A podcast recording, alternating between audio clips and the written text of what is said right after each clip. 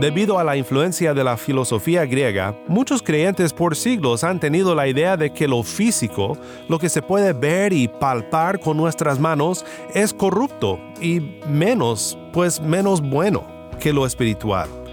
Y hemos transformado a nuestro concepto del cielo en un ideal platónico más que en un concepto bíblico adoramos al Creador del universo y nos urge recuperar un concepto bíblico de lo bueno que es su creación.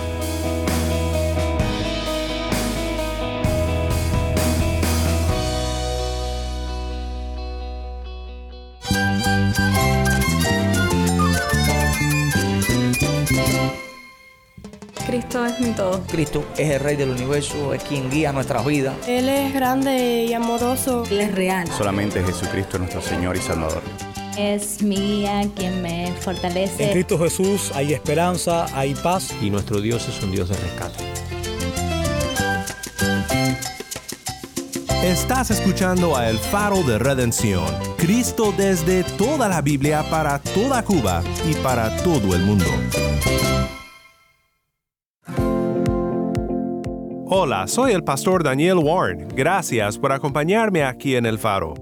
Desde donde quiera que nos estés sintonizando y cual sea tu relación con Dios, ya sea que seas un nuevo creyente, un veterano en la fe o alguien que todavía está considerando el cristianismo y queriendo aprender más, estoy muy contento de que me acompañes hoy. El día de hoy seguimos en una serie donde hemos enfocado nuestra atención en un tema muy importante, la morada celestial, nuestro eterno hogar como hijos de Dios. Tal vez como muchos creyentes tienes muchas preguntas sobre cómo será el cielo, y hoy queremos adentrarnos más profundamente en esto. Lo que quiero mostrarte hoy es que lejos de ser algo ajeno a nuestra experiencia, será más bien vida sobre esta tierra como siempre debía de haber sido.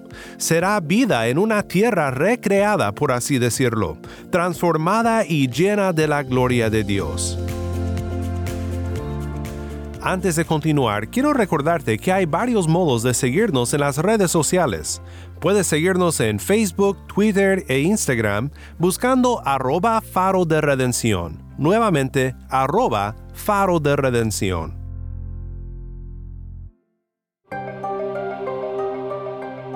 Hoy quiero pensar contigo sobre algo muy importante respecto a la morada celestial, nuestro hogar eterno con Dios. Y es lo siguiente. ¿Cómo es que la Biblia describe nuestra existencia eterna con el Señor? Pues hemos visto el corazón del cielo, aquello que sin eso el cielo ya no sería cielo, y es nada más ni menos que Cristo Jesús, nuestro Redentor. Si el cielo sería el cielo para ti sin Cristo, entonces tienes que preguntarte en qué has puesto tu fe. Ayer vimos que el hecho de poner la mira en el cielo no nos hace menos activos para el bien de este mundo, sino más activos en el servicio del Señor y en las buenas obras. Como dijo C.S. Lewis, cuando pones la mira en el cielo, la tierra te es dada también. Pero cuando solo miras este mundo, pierdes ambos la tierra y el cielo.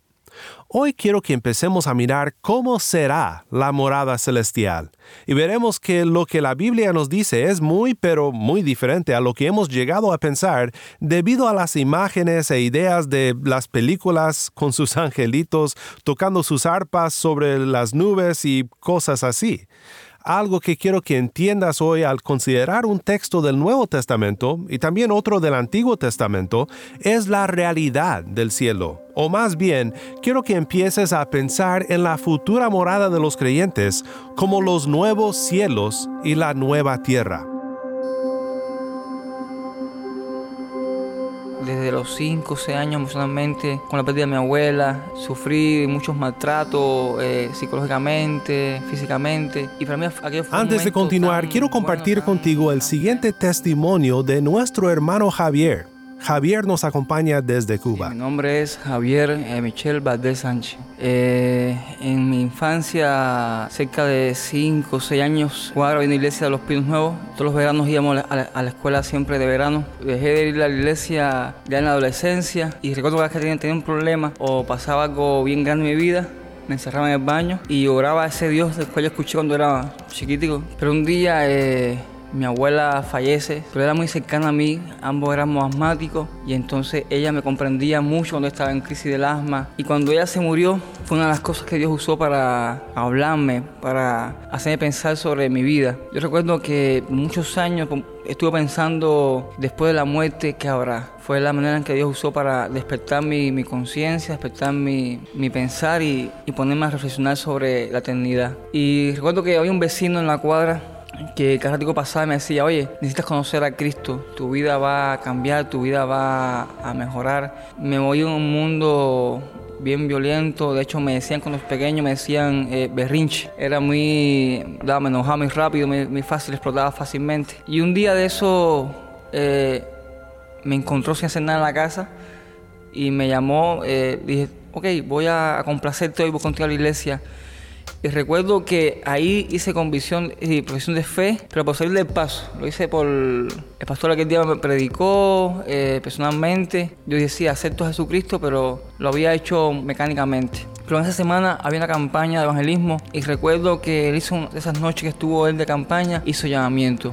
Y ahí yo entendí, pude entender la realidad de que necesitaba a Cristo en mi vida, que en mi vida no había paz, no había gozo, que no había satisfacción personal de ningún tipo. Y hubo una lucha espiritual, por primera vez en mi vida tuve una. Yo quería ponerme en pie, él hizo llamamiento, si usted desea conocer a Cristo, pónganse en pie. Y yo quería ponerme en pie y algo, algo me decía, no, no, quédate sentado, a ti no te falta Jesucristo para nada. Y en una de esas tuve el valor y me puse en pie y ahí para mí fue que yo entregué, rendí mi vida a Jesucristo. A partir de ahí tuve una experiencia creo de, de conversión, de salvación. Empecé a, a concientizar hasta qué punto Dios me había perdonado a mí y hasta qué punto Dios me amaba. Y eso para mí fue algo genial. Me quitó una carga que llevaba sobre mis hombros muy grande y para mí aquello fue un momento tan bueno, tan, tan pleno, donde me sentí realmente libre, sano y tuve la, dicha, el placer también de, contar con hermanos buenos que Nada más paso de fe y ese estaban ya sobre mí ya para darme discipulado, visitarme, compartían conmigo música cristiana. Eso fue algo genial lo cual estoy muy agradecido a Dios por la obra que ha hecho, por abrir mis ojos y poder ver hasta qué punto Él me amó y me ama hoy en día.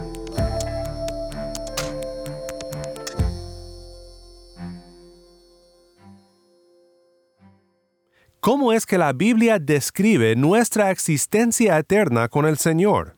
Debido a la influencia de la filosofía griega, muchos creyentes por siglos han tenido la idea de que lo físico, lo que se puede ver y palpar con nuestras manos, es corrupto y menos, pues menos bueno que lo espiritual. Y hemos transformado a nuestro concepto del cielo en un ideal platónico más que en un concepto bíblico adoramos al Creador del universo y nos urge recuperar un concepto bíblico de lo bueno que es su creación. Recuerda bien que cuando Dios creó los cielos y la tierra, ¿qué fue lo que dijo día tras día al mirar su creación? Dios vio que era bueno. Es bueno porque fue creado por Dios. Es su plan original. Este planeta y todo el universo es el plan A de Dios, y aunque haya sido corrompido por el pecado, hoy quiero mostrarte que la palabra de Dios no usa ningún plan B. Su creación original será recreada. La recreación es su plan para nuestra futura morada. Y asombrosamente, según Romanos 8, la creación misma lo sabe. Escuchemos juntos ahora el primer pasaje, Romanos 8, 16 al 25. El Espíritu mismo da testimonio a nuestro espíritu de que somos hijos de Dios, y si somos hijos, somos también herederos, herederos de Dios y coherederos con Cristo, si en verdad padecemos con Él a fin de que también seamos glorificados con Él pues considero que los sufrimientos de este tiempo presente no son dignos de ser comparados con la gloria que nos ha de ser revelada, porque el anhelo profundo de la creación es aguardar ansiosamente la revelación de los hijos de Dios, porque la creación fue sometida a vanidad, no de su propia voluntad, sino por causa de aquel que la sometió, en la esperanza de que la creación misma será también liberada de la esclavitud de la corrupción a la libertad de la gloria de los hijos de Dios pues sabemos que la creación entera gime y sufre hasta ahora dolores de parto, y no solo ella, sino que también nosotros mismos, que tenemos las primicias del Espíritu, aún nosotros mismos gemimos en nuestro interior, aguardando ansiosamente la adopción como hijos, la redención de nuestro cuerpo. Porque en esperanza hemos sido salvados, pero la esperanza que se ve no es esperanza, pues ¿por qué esperar lo que uno ve? Pero si esperamos lo que no vemos, con paciencia lo aguardamos. Gracias, Tai. Esto fue Romanos 8, 16 al 25. Es difícil saber dónde empezar a leer Romanos 8 porque todo el capítulo es un argumento largo y glorioso que Pablo hace respecto a una vida libre de condenación, porque como vimos ayer, nuestra identidad está en Cristo. Y Pablo habla de cómo esta vida libre nos debe conmover a vivir una vida libre también del pecado. Y aquí parte del argumento de Pablo es similar a lo que vimos ayer. ¿Por qué debemos de vivir una vida que agrada al Dios que nos ha librado de la condenación por el sacrificio de su Hijo Jesucristo? Romanos 8:18 dice, Pues considero que los sufrimientos de este tiempo presente no son dignos de ser comparados con la gloria que nos ha de ser revelada. Podemos sufrir en la lucha con el pecado y con los efectos del pecado en este mundo, porque no será así por siempre. Gloria nos ha de ser revelada. Pero, ¿qué hacemos mientras? Es lo que Pablo dice al final, en los versos 24 y 25 porque en esperanza hemos sido salvados, pero la esperanza que se ve no es esperanza, pues ¿por qué esperar lo que uno ve? Pero si esperamos lo que no vemos, con paciencia lo aguardamos. Esto es de gran ánimo para todos nosotros cuando enfrentamos el sufrimiento en esta vida. Y no solo estoy pensando en la persecución.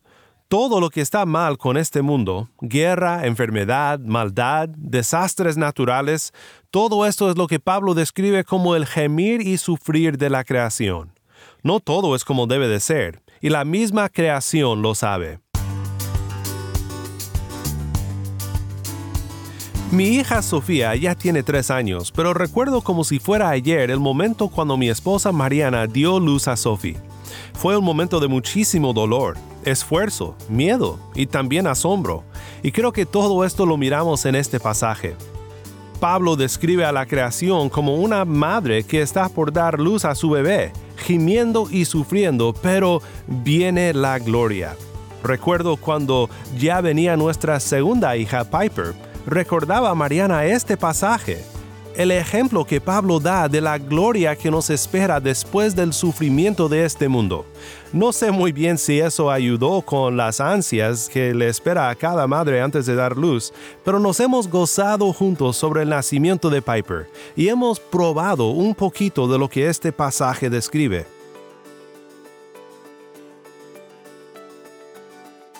Bueno, ¿cuál es la gloria que viene? Pablo dice que la creación anhela ser recreada y llena de la gloria de los redimidos. Podemos describirlo así. La creación presente será recreada como un lugar apto y digno para recibir a los redimidos por toda la eternidad. Esta es la morada celestial, no una existencia incorporal flotando en un espacio llamado el cielo, sino una morada con nuestros pies puestos sobre la buena tierra, la nueva tierra que Dios habrá recreado. Leemos sobre esta recreación en los profetas del Antiguo Testamento, especialmente en el profeta Isaías. Dice un erudito del Nuevo Testamento, Tom Schreiner, en sus comentarios sobre Romanos 8, que la esperanza de futura gloria y de una nueva creación que le pertenecía a Israel es dada ahora a toda la iglesia de Cristo. Esto, por supuesto, no es por excluir a Israel de las promesas que una vez recibió, sino por la inclusión de todos aquellos que por la fe son también hijos de Abraham. Y Schreiner cita Isaías 65. Escuchemos juntos ahora a esta hermosa profecía que nos habla de lo que viene después de todo el gemir y todo el dolor de este mundo. Por tanto, yo creo cielos nuevos y una tierra nueva, y no serán recordadas las cosas primeras ni vendrán a la memoria, pero gócense y regocíjense para siempre en lo que yo voy a crear pues voy a crear a Jerusalén para regocijo y a su pueblo para júbilo. Me regocijaré por Jerusalén y me gozaré por mi pueblo. No se oirá más en ella voz de lloro ni voz de clamor. No habrá más allí niño que viva pocos días, ni anciano que no complete sus días, porque el joven morirá a los cien años, y el que no alcance los cien años será considerado maldito. Construirán casas y las habitarán. También plantarán viñas y comerán su fruto. No edificarán para que otro habite, ni plantarán para que otro coma, porque como los días de un árbol, así serán los días de mi pueblo, y mis escogidos disfrutarán de la obra de sus manos. No trabajarán en vano, ni darán a luz para desgracia, porque son la semiente de los benditos del Señor, ellos y sus vástagos con ellos. Y sucederá que antes que ellos clamen, yo responderé, aún estarán hablando y yo habré oído. El lobo y el cordero pastarán juntos, y el león, como el buey, comerá paja, y para la serpiente el polvo será su alimento. No harán mal ni dañarán en todo mi santo monte, dice el Señor. Isaías 65, 17 al 25. Estas son palabras de gran aliento para nosotros, como dice Pablo. Aquí Dios está describiendo estos nuevos cielos y esta nueva tierra en términos del pacto hecho con Israel en Sinaí. Una vida larga, libertad, protección de sus invasores, seguridad de los animales salvajes. Dios está describiendo la vida de plena dicha y bendición de su pueblo en términos del pacto, como leemos en Deuteronomio 28, pero será mucho mejor de lo que puedan imaginar. No habrá muerte ya, no habrán enemigos, ni guerras, ni peligros, ni tampoco animales salvajes, no solo en Israel, sino en todo el mundo. Tal como vimos el primer día de esta serie sobre el corazón del cielo, que es Cristo mismo, aquí en Isaías, aunque es grandioso todo lo que Dios dice sobre cómo serán los nuevos cielos y la nueva tierra, lo central, lo más bello, lo más grandioso y glorioso es que en aquel día Dios será adorado por todas las naciones. Isaías 66, 22 en adelante dice, porque como los cielos nuevos y la tierra nueva que yo hago permanecerán delante de mí, declara el Señor, así permanecerán su descendencia y su nombre. Y sucederá que de luna nueva en luna nueva, y de día de reposo en día de reposo, todo mortal vendrá a postrarse delante de mí, dice el Señor. Pero allí no termina la profecía, sigue con una advertencia muy grave. Dice Jehová, y cuando salgan, verán los cadáveres de los hombres que se rebelaron contra mí, porque su gusano no morirá, ni su fuego se apagará, y serán el horror de toda la humanidad. Nuestro Señor Jesús citó este pasaje hablando de la morada eterna, no de los creyentes, sino de los que siguen en su rebelión, en Marcos capítulo 9. Sería un error leer sobre los nuevos cielos y la nueva tierra descrita aquí en Isaías en los términos de bendiciones prometidas en el pacto sin pensar en lo que es prometido a todos aquellos que no obedecen a Dios, lo que fue representado en las maldiciones del pacto en Deuteronomio 28 cuando la creación y los que estamos siendo recreados ahora mismo por el Espíritu Santo como primicias de aquella recreación venidera entremos a nuestra morada eterna, será el fin de nuestro gemir y sufrir. Pero para todos aquellos que siguen en su rebelión, que siguen en su mal camino lejos de Dios, rehusando recibir su libre gracia, su gemir y su sufrir apenas comenzarán si no doblan sus rodillas ante Jesús, y el gusano y el fuego que les atormentará serán eternos. El solo pensar en ello es un horror, y no quisiera que tú siguieras rumbo a ese fin. ¿Por qué no vienes a Cristo hoy? ¿Por qué no te arrodillas delante del trono de la gracia y pides perdón por tus pecados? Él te salvará y entonces, como dice Romanos 8.1, ya no habrá condenación para ti, porque estarás a salvo en Cristo Jesús.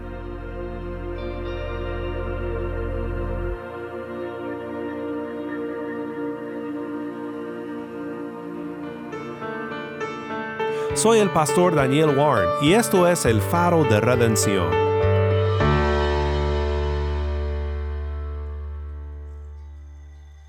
Es bueno saber que después de todo el sufrimiento que pasamos en esta vida, tenemos la esperanza de la gloria que viene.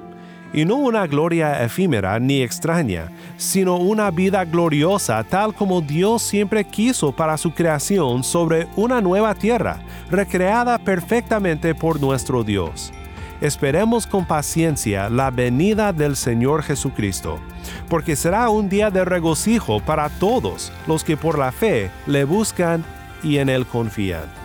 Si todavía no tienes esa fe, si todavía te rehusas a venir a Cristo, te imploro que pienses en la gran promesa de la recreación, de vivir en un mundo sin más sufrimiento, ni lágrimas, ni dolor, si vienes a Cristo. Ven con tus dudas y tus preguntas y tus faltas de fe. Pero ven, solo ven, pon tu fe en Cristo y Él se encargará de todo.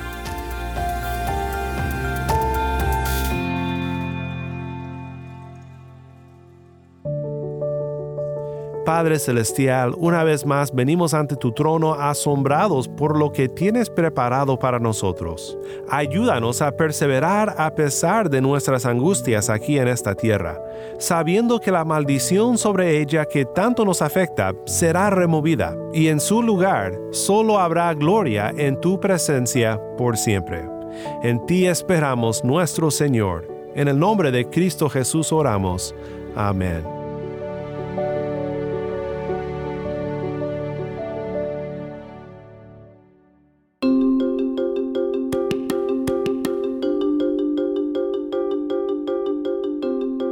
Faro de Redención como programa radial fue ideado para Cuba, pero ha crecido a un nivel global y si estás en sintonía fuera de Cuba, te agradezco por pasar estos tiempos con nosotros estudiando temas que nos fortalecen en nuestra fe y en nuestro caminar cristiano. No olvides que también nos puedes seguir en las redes sociales, en Facebook, Instagram y Twitter. Solo busca el Faro de Redención. Allí encontrarás más contenido durante la semana para animarte en tu fe y para mantenerte informado sobre el ministerio del Faro. Para más información sobre este ministerio y sobre cómo tú puedes formar parte de nuestra misión, visita nuestra página web elfaroderedención.org. elfaroderedención.org.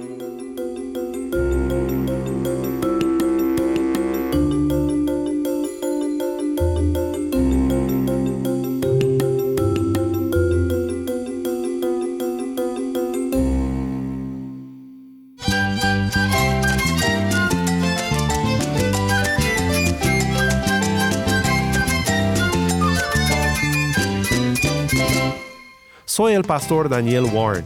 Te invito a que me acompañes mañana en esta serie La morada celestial, la luz de Cristo desde toda la Biblia, para toda Cuba y para todo el mundo, aquí en el faro de redención.